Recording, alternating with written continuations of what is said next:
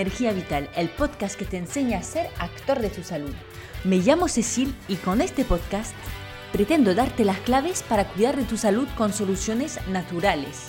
En cada capítulo te ayudaré a acercarte a un equilibrio y una armonía con tu cuerpo, gracias a la fuerza que llevas en ti.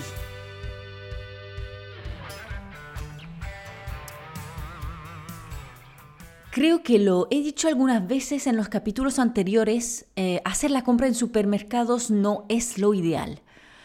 Mucho transformado, industrial, eh, poco, por no decir nada biológico, tentaciones infinitas por guarradas y sobre todo trampas de nuestros amigos los industriales en cada rincón.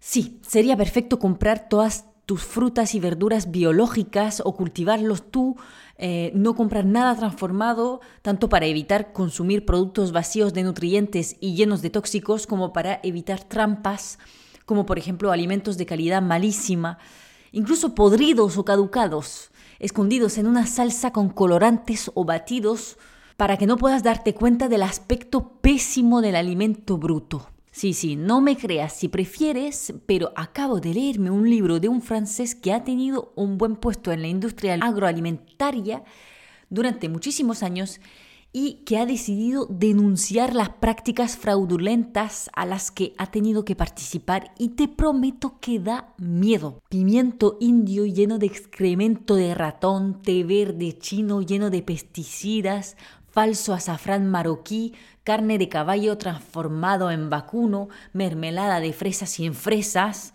eh, orégano cortado con hojas de olivero, son algunos de los ejemplos que menciona en la cobertura del libro para que te des un poco cuenta.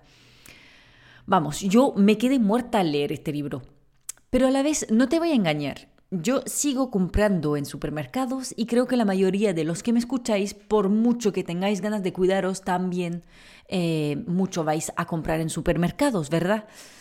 Así que, como siempre, el objetivo es mejorar poco a poco, evitar lo malísimo para atender así a mejores alimentos, más sanos, sin agobiarse. Por eso, si tú también ves complicado por ahora evitar eh, del todo los supermercados, quédate por aquí que te tengo algunos consejos para evitar los excrementos de ratón, entre otras cosas. Bueno, primero lo siento, pero habrá que evitar lo más barato. La calidad tiene precio. Los que buscan bajar siempre más los precios no suelen aceptar perder un lote caducado. Y es muy probable que además de comer algo caducado, ingieres un buen puñado de químicos que añaden para tapar el sabor y color de los alimentos. Pero en realidad, ¿crees que un ahorro real pagar unos euros o a veces céntimos menos para un producto de la gama más baja? Yo soy de los que intentan comprar siempre menos, pero mejor. ¿Te has dado cuenta que si compras una barra de pan blanco, te lo podrías zampar entero de una, mientras que si te compras un pan integral de masa madre, con un trozo, te quedas medio lleno? Pues porque el segundo aporta algo más que volumen al organismo, aporta nutrientes de calidad que le sirve para funcionar. Entonces no necesita mucha cantidad para sacar lo que necesita el organismo. Mientras que la barra de pan blanco no tiene ningún interés nutricional. Entonces el cuerpo sigue pidiendo más a ver si le llega algo interesante que pueda utilizar en algún momento. Así que ya sabes, más calidad, aunque sea más caro, al final te saldrá mejor tanto para tu salud como para tu bolsillo. En el mismo tema, Escoge grandes marcas, no las copias baratas, que simplemente suelen tener una calidad inferior. Así así de fácil. Luego, vigila el origen de los productos. Busca productos locales, regionales o nacionales. O por último, que, sean europeos, de países que tienen normas estrictas de calidad. Que sepas que somos bastante afortunados en Europa, porque, bueno, quizás me escuchas desde otro país, pero en Europa sí que somos afortunados porque aquí es donde más estrictas son las normas y somos los primeros donde se suelen prohibir moléculas peligrosas antes de que se prohíbe en el resto del mundo. Si me escuchas de otro país de Europa y tienes un poco de, conocimiento sobre esas normas, pues me interesaría mucho eh, intercambiar contigo, así que ah, estamos en, en, contacto. Si quieres me escribes para comentarme un poco más cómo va en tu país. Huye de los productos de origen chino, simplemente diciéndote que muchos chinos viviendo en su propio país lo dan todo para conseguir productos europeos, pues ya te lo digo todo. Sé especialmente cuidadoso con el origen que pone fuera de la Unión Europea. vale. ¿Y de qué país viene entonces? Es que mm, ni lo saben o les da vergüenza decirlo.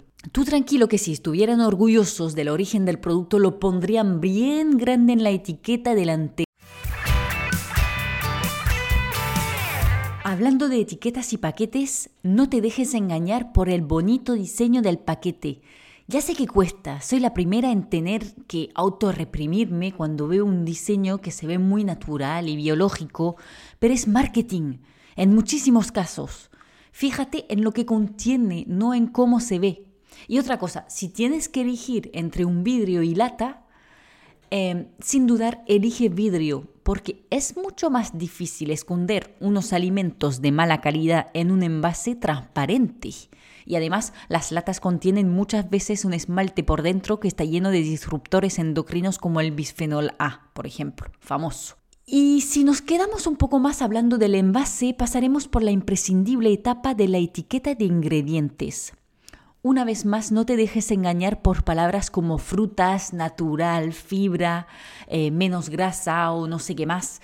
No te creas nada que no esté en la lista de ingredientes. Y aún así, las bases son las siguientes. Primero, la lista empieza por los ingredientes que más contiene el producto. Por ejemplo, una lista de ingredientes eh, de unos cereales que empieza por azúcar, huye, porque antes de tener cereales, tiene azúcar. Luego, evita los aceites hidrogenados, los famosos ácidos grasos trans. También los colorantes químicos, que son los aditivos E100 y algo, a partir de E100, y los E200, que son los conservadores químicos. El aluminio, que es neurotóxico, pero aún así lo utilizan como colorante, como E173 o como espesante en forma de sulfato de aluminio, e520 a E523. Evitaremos también el glutamato monosódico y los edulcorantes E951 y E952. Ahora que lo estoy diciendo, te haré una, publicación en Instagram para que lo tengas ahí fácil de, de revisar, porque claro, ¿cómo te va a correr de todos esos números?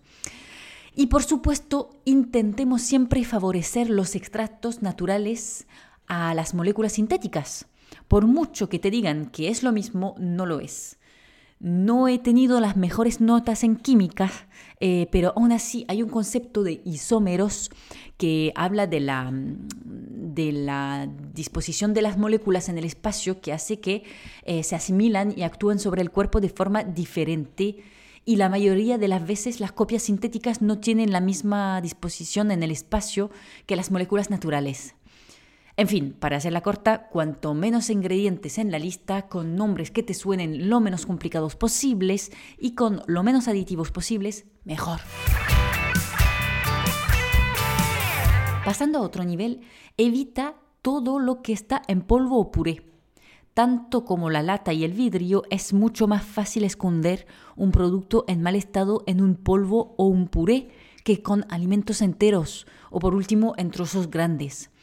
A veces cortan incluso los productos procesados con otros alimentos, como lo del orégano cortado con hojas de olivero. Una vez más es simplemente elegir algo lo menos procesado posible, así que huye de las carnes y pescados machacados y peor empanizados. Se puede esconder cualquier cosa en estos productos lejanos de los alimentos originales. ¿Sabías que, de manera ilegal por supuesto, ciertos productos se reetiquetan después de la fecha de caducidad?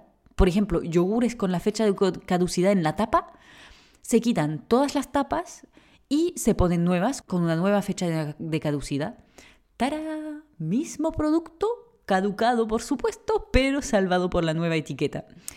Mira que evito tirar lo máximo posible, pero si vas a vender algo caducado, avisa. En fin, cuidado con la fecha de caducidad. Intenta siempre elegir productos que tienen una fecha de caducidad lejana para limitar los problemas. Cuidado con las certificaciones. Comprueba que son certificaciones efectivas, que no son palabras que parecen ser una certificación, pero que realmente son argumentos marketing, que te engañan una vez más.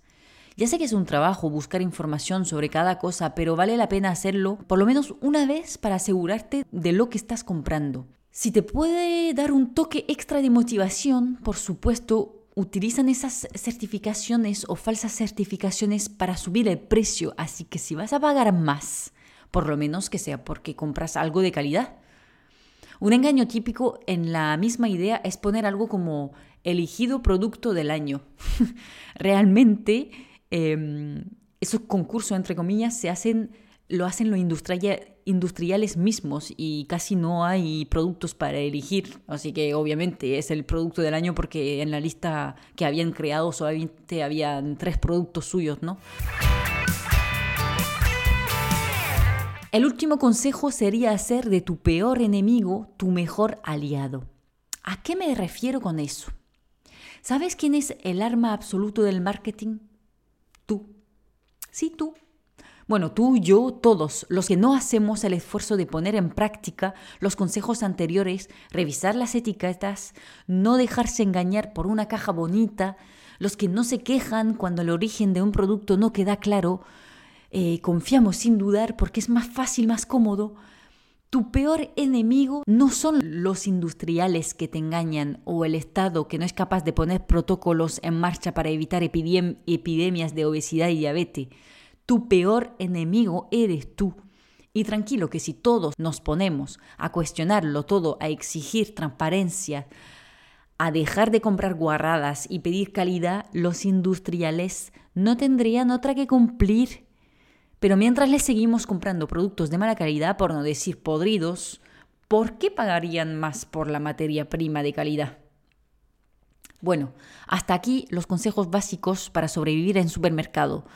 Aunque vale para cualquier sitio de compra, pero bueno, los supermercados son especialmente perniciosos, hay que admitirlo.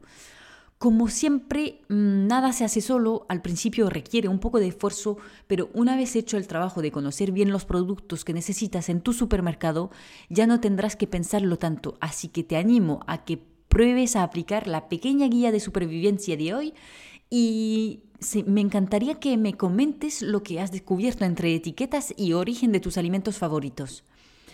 Si te ha gustado el capítulo de hoy, puedes dejarme un comentario o compartirlo en tus redes sociales. No olvides identificarme para que te vea y agradezca el, gesto.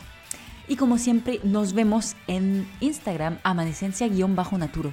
Chao.